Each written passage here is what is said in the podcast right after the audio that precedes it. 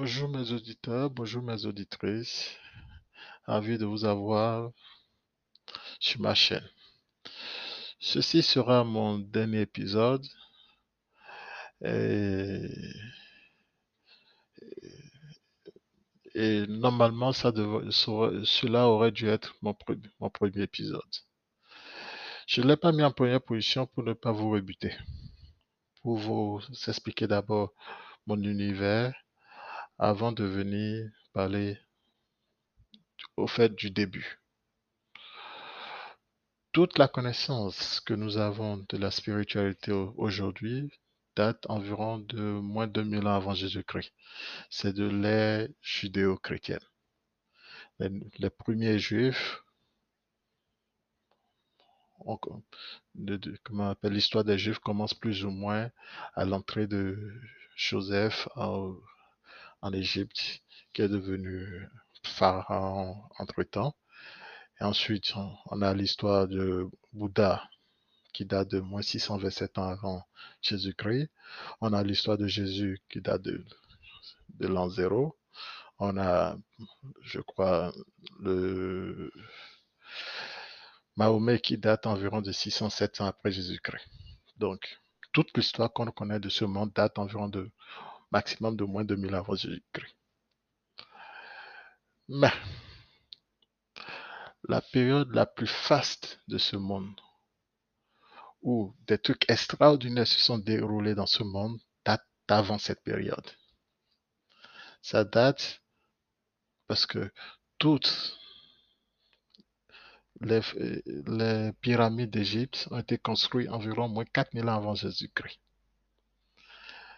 Le site de Goblet Séclé date d'avant, comme moins 5000 ans ou bien moins 6000 ans. Je sais pas, c'est un site qui est en Turquie. L'histoire des Sumériens, pareil, ça date d'avant, c'est moins 3000 ans ou moins 4000 ans. L'histoire des Chang en Chine, ça date aussi d'avant, c'est avant moins 2000 ans, avant Jésus-Christ. Donc, nous sommes face à un, soit, c'est soit un déni, ou soit les, les gens ne veulent pas nous dire la vérité. La période la plus faste, la plus paisible qu'ait connue le monde, personne ne veut plus en parler. On ne se contente que de la période judéo-chrétienne. Et vous savez pourquoi personne ne veut en parler? Parce que cette, période-là a été dominée par les Noirs. Je ne sais pas si c'est peut-être cela, ou c'est parce que les secrets qu'il contient, l'homme ne veut pas le divulguer.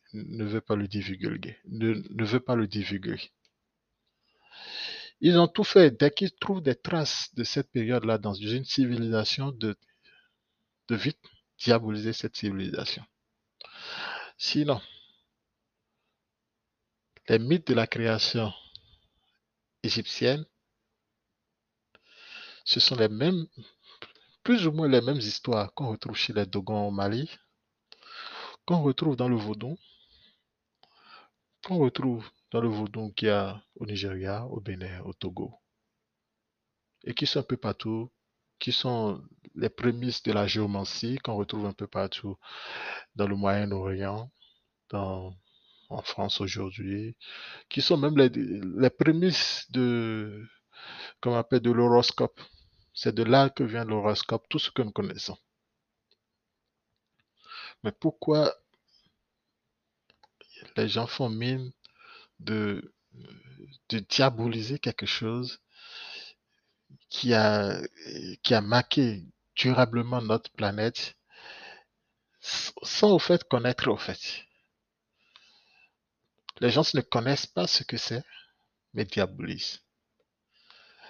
Aujourd'hui, nous allons parler de cette création, de cette philosophie égyptienne, de cette philosophie qui a pu permettre la création et la construction des pharaons et des, des pyramides, de cette philosophie qui a pu permettre de créer les cités sumériennes que les gens adoptent jusqu'à aujourd'hui.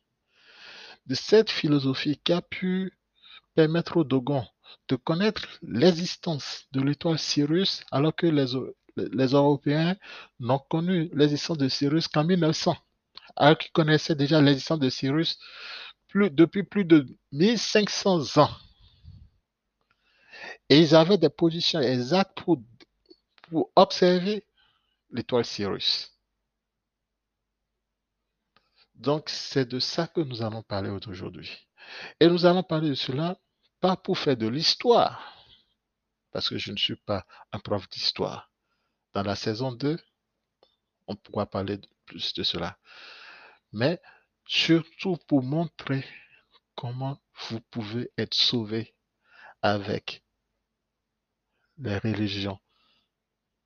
Pas avec les religions, mais avec la spiritualité égyptienne. En un mot, avec le vaudou. C'est ça que nous allons vous montrer aujourd'hui. Et nous allons démontrer que le vaudou, tout ce que les gens disent dessus, c'est faux, puisqu'ils n'en connaissent pas, ils ne connaissent pas plus que nous, que nous-mêmes. Maintenant, qu'est-ce que les Égyptiens disaient sur la création? Les Égyptiens nous ont dit que à la création, il n'y avait rien. Il n'y avait que le néant.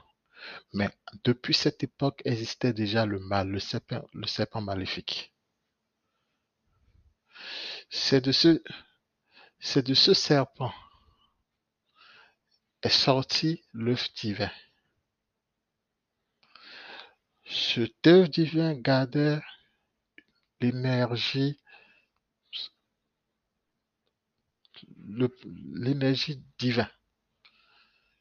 Donc c'est le serpent maléfique qui a couvert l'énergie jusqu'à ce qu'il ne puisse s'éclore. Et cette énergie, c'est ce que celui qu'on appelle, c'est ce que les Égyptiens appelaient le dieu Pita. Donc, à partir de là, nous devons déjà savoir une chose. Le mal existait avant le bien, et le mal et le bien sont indissociables. Sans le mal, le bien n'aurait pas pu exister. Donc ceux qui, ceux qui viennent vous dire qu'ils veulent lutter contre le mal, qu'ils détruisent le mal, etc., c'est des conneries. Le mal existait avant le bien. Nous sommes sur le territoire du mal. C'est lui qui nous a couvés. Donc, oubliez toute cette histoire judéo-chrétienne qui dit que comment on fait quelque chose pour détruire le mal, etc., détruire la sorcellerie. Vous ne pouvez pas, c'est comme la peste, c'est comme les cafards. Vous tuez un, il y a mille qui revient. Donc il faut changer de, de stratégie avec, cela. Donc, on, peut, on parlait de Pita. Quand Pita est né, c'est le, le plus grand dieu égyptien. Il, il avait deux pouvoirs principaux. Il avait le pouvoir de la pensée et le pouvoir de la parole. C'est pour cela, pour communiquer avec Dieu, il n'y a que deux moyens. Quand vous priez et vous parlez à l'intérieur de vous, votre pensée va directement à Dieu. Quand vous parlez et vous parlez très fort, vous, parlez directement à Dieu. Il n'y a, que ces deux pouvoirs-là que Dieu a. Pita a. Donc il a pensé le monde. Je parle de l'histoire selon les Égyptiens. Il a pensé le monde. Comment ça devrait être? Et le monde fut. Et il a pris un grand administrateur qui était le dieu Ra, à qui il a donné tous les pleins pouvoirs pour qu'il administre, pour qu'il crée toute l'administration nécessaire pour créer, pour, gérer le monde. Donc, c'est lui qui créa. Amon étant l'invisible. C'est quoi on dit le dieu Ra, Amon. C'est ce qu'on ne voit pas, c'est l'invisible, c'est le noir, c'est l'indescriptible. D'autres auraient dit le mal, mais c'est pas le mal, c'est juste ce qu'on ne voit pas. Et Ra, c'est le soleil, c'est la lumière. C'est pour cela les, les, euh, les, les bouddhistes disent le bien et le mal, Ra et Amon. Donc Amon est un peu plus antécédent, et même antécédent à eux tous, mais le soleil, le grand soleil, c'est Pita, et lui, il a engendré Ra. Donc, il a engendré Ra. Ra, à l'intérieur de Ra, il y a deux entités, Shu et Tefnut. Shu étant l'air que nous respirons et Tefnut étant l'eau. Les deux ont eu deux enfants, Geb et Nout. Geb étant la terre et Nout étant le ciel. Ra a voulu prendre Geb comme épouse. Donc, et Ra aussi a voulu se mettre en orbite. Il voulait rester en haut pour pouvoir tourner autour de sa femme Geb. Donc, il a été obligé d'obliger Geb et Nout à se séparer. Je ne dis pas que c'est une histoire que je raconte, c'est l'histoire que les Égyptiens nous ont laissée. Et vous suivez, vous verrez plus tard ce que, le lien entre ce qui a tout cela et puis ce que nous faisons. Donc, Ra a été obligé de dire à Geb et nous de se séparer. Quand ils se sont séparés, il y a eu la terre qui est en haut et le ciel qui est en l'air. Ça a permis à Ra de se mettre en orbite. De la liaison entre Ra et Geb fut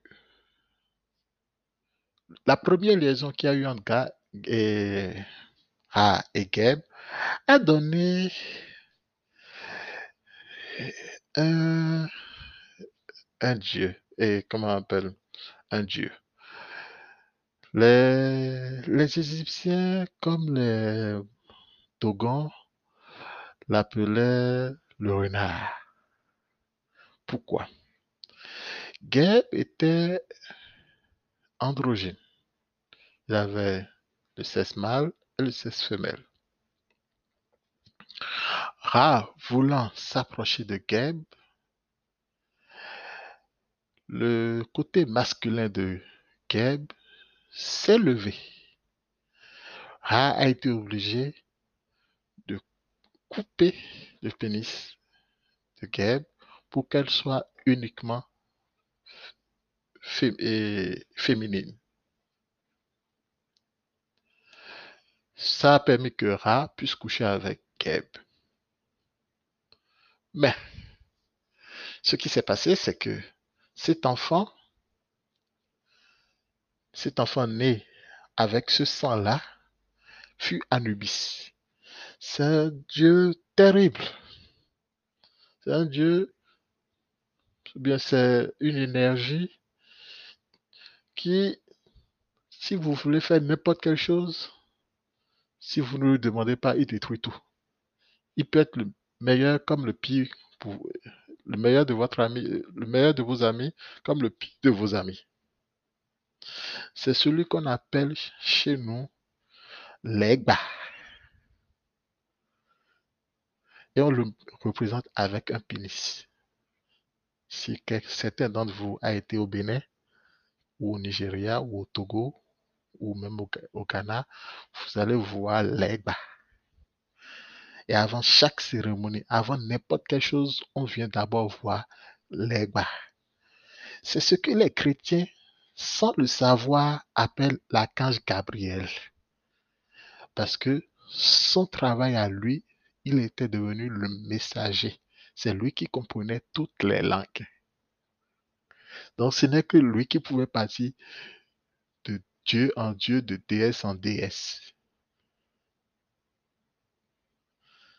Les gens ne savent pas. Donc c'était le premier fils que Ra a eu avec la terre. Mais c'était un enfant trop turbulent. Et à partir de là, Dieu a dit, bon, je vais refaire d'autres enfants. Parce que cet enfant-là, je ne vais pas m'en sortir avec celui-là. Et il a eu à faire maintenant cinq autres enfants. Isis, Osiris, Seth, Nephthys et Horus l'Ancien. C'était les cinq enfants qu'il a eu à faire. Bien. À partir de là, donc avant lui, il y avait eu Anubis. Et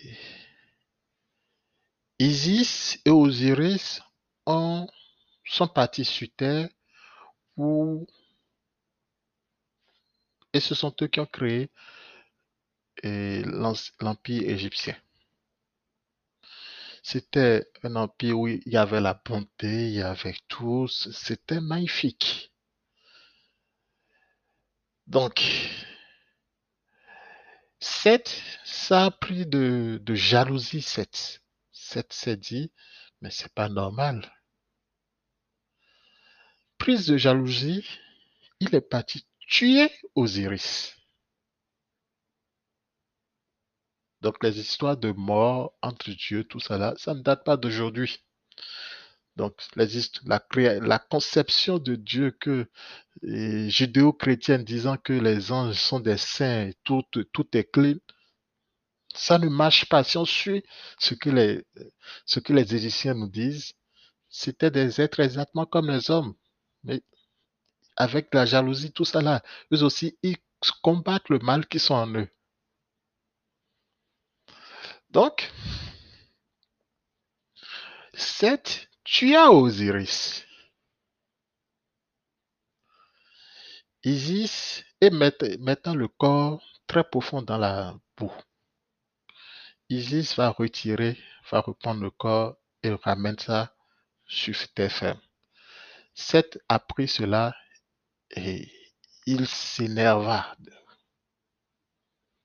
Il s'énerva et découpa maintenant le corps en 16 morceaux qu'il jeta partout sur la terre. Isis, grâce à Anubis et à sa sœur Nephthys, rassembla les 16 morceaux. Féconda avec ces 16 morceaux et cet enfant donnera Horus. Pas Horus l'ancien, mais Horus, le dieu soleil. Le soleil que nous voyons. Et il prit maintenant Osiris qu'il envoya au royaume des morts pour qu'il gouverne le royaume des morts sous la protection de Anubis que nous nous appelons l'Eba. Parce que Anubis est beaucoup plus fort que Seth. Donc, voilà la cosmologie, la cosmologie égyptienne. Et les 16 morceaux que Osiris découpa, les 16 morceaux d'Osiris, c'est ça qui représente les 16 signes géomanciques qui constituent le Fa, ou les 16 signes géomanciques qui existent. C'est-à-dire que chacun d'entre eux a donné naissance à un être humain.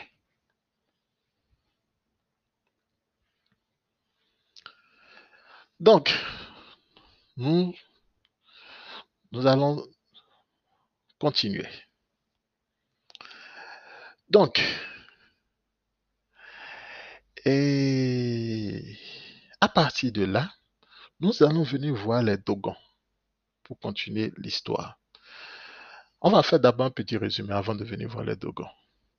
Donc, à cette étape-là, nous connaissons Anubis, qui est l'Agba. Nous connaissons le dieu de la terre, qui est Sapata chez nous, mais qui est Geb chez les Égyptiens. Nous connaissions le dieu de l'air qui est Chou chez les Égyptiens. Nous connaissions le dieu de l'eau qui est Tefnut chez les Égyptiens et qui est Mami chez nous. Nous commençons par voir la cosmologie. Maintenant, nous allons venir chez les Dogons pour voir la suite de l'histoire. Les Dogons nous disent que quand les 16 premiers hommes sont venus sur Terre et que ils ont vécu, ils ont vécu des millénaires et qu'ils ont voulu mourir, ils sont repartis au ciel. Et Dieu leur a dit, je crois que c'est rare, mais à qui vous avez laissé vos enfants qui sont sur terre? Qui va les guider Non, vous ne pouvez pas revenir au ciel. Repartez au ciel, repartez sur terre et guidez vos enfants pour qu'ils puissent venir, pour qu'ils puissent atteindre leurs objectifs de vie et qu'ils puissent gagner la bataille contre le diable, qui est en eux, bien sûr. Donc, ils ont été obligés de revenir. Ils, ont été obligés de revenir sur terre. Et Dieu leur a ajouté dessus que si vous venez et que vous finissez votre mission, vous, allez, vous avez la capacité de vous transformer en serpent et de passer par un passage secret qui est sur terre pour venir vous reposer dans le monde des djinns. Donc, à partir de là, ces 16 humains sont revenus sur Terre, ont guidé leur génération, et à un moment donné, ils sont partis se reposer. Ce qui fait que l'être humain, quand il vit jusqu'à sa mort, s'il a atteint son objectif, il se transforme en serpent et va se reposer dans le monde des esprits, des djinns. Et c'est pour cela, quand vous venez en Afrique, on dit que le serpent est un, animal sacré qu'on ne tue pas. Le python, pas, le, la vipère, le serpent, le python. Ce qui fait que, parce que tu ne sais pas si ce serpent que tu es en train de tuer, ce python que tu es en train de tuer, c'est un esprit qui est mort, qui est, redevenu python, qui est en train de faire son trajet pour aller dans le monde de l'au-delà. Et c'est pour cela, dans chaque maison, les gens souvent euh, ce qu'ils appellent un vaudou dans sa maison qui est souvent avec un signe de serpent. C'est l'ancêtre de la famille qui est décédé, qui est là pour combattre avec toi. Et vaudou, que, nous appelons dans notre langue, c'est vaudouton. C'est nos aïeux qui sont morts et qui ont et qui sont à l'aise de l'autre côté, qui sont devenus serpents et qui sont allés de l'autre côté. C'est ça qu'on appelle fouton, fouton.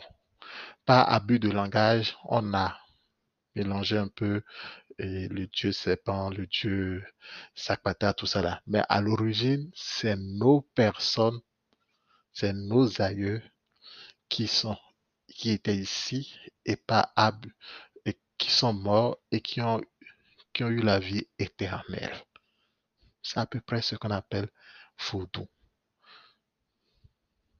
Donc ça n'a absolument rien à voir avec quelque chose de diabolique. C'est vaudouton.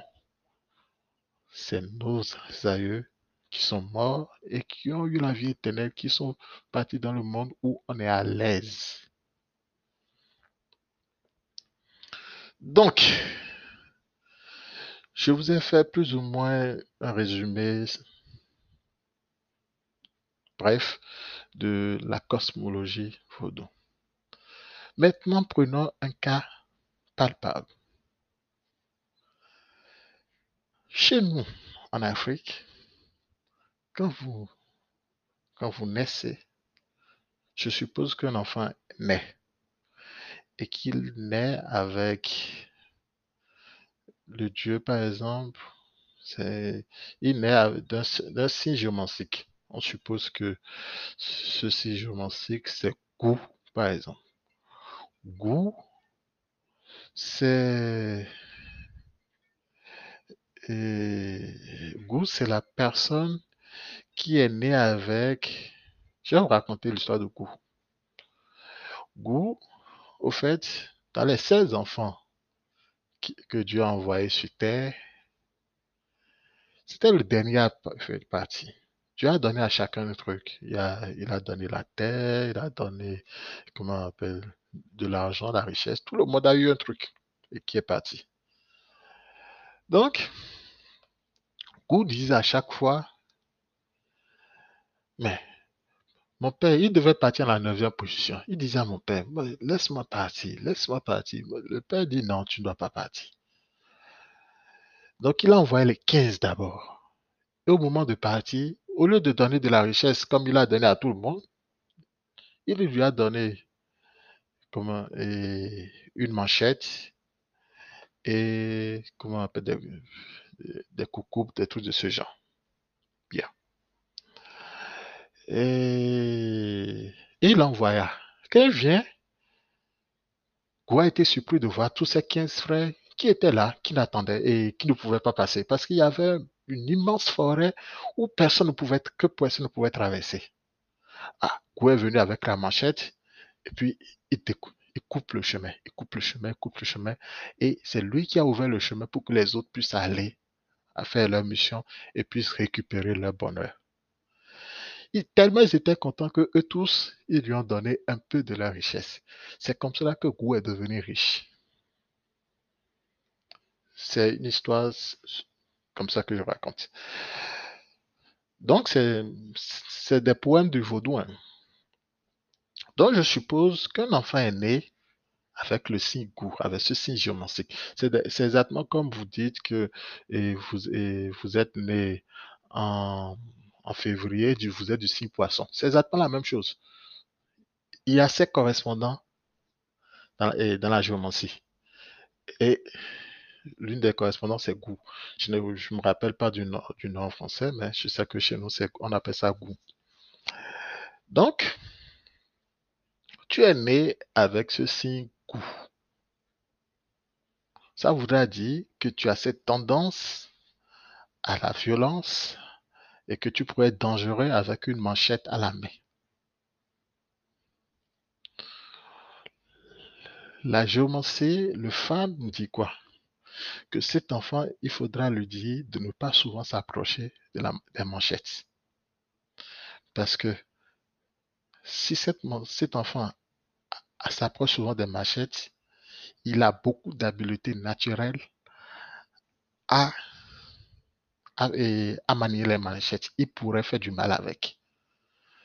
Donc, un enfant, par exemple, qui est né sous le signe goût, ne devra pas toucher souvent du fusil, des manchettes, des trucs de ce genre. Donc, c'est plus ou moins ce qui se passe. Donc, quand les juifs, les chrétiens disent ah, vous, ne, devez pas manger du porc, vous ne devez pas faire ci, vous devez faire du jeûne, vous devez faire ci. C'est parce qu'ils ne connaissent pas la spécificité, de chaque personne. Chaque homme a ses interdits. Si on te dit de ne pas manger du... Je prends quelqu'un, par exemple, qui est né sous le signe du tonnerre. Rêve dans notre langue. Donc, on sait très bien qu'il y a un lien entre. Par exemple, c'est très simple. Si tu es né sous, le signe du tonnerre, tu es quelqu'un qui s'énerve, qui t'énerve beaucoup. beaucoup d'entre vous avaient un problème avec la colère. Donc, pour gérer cela,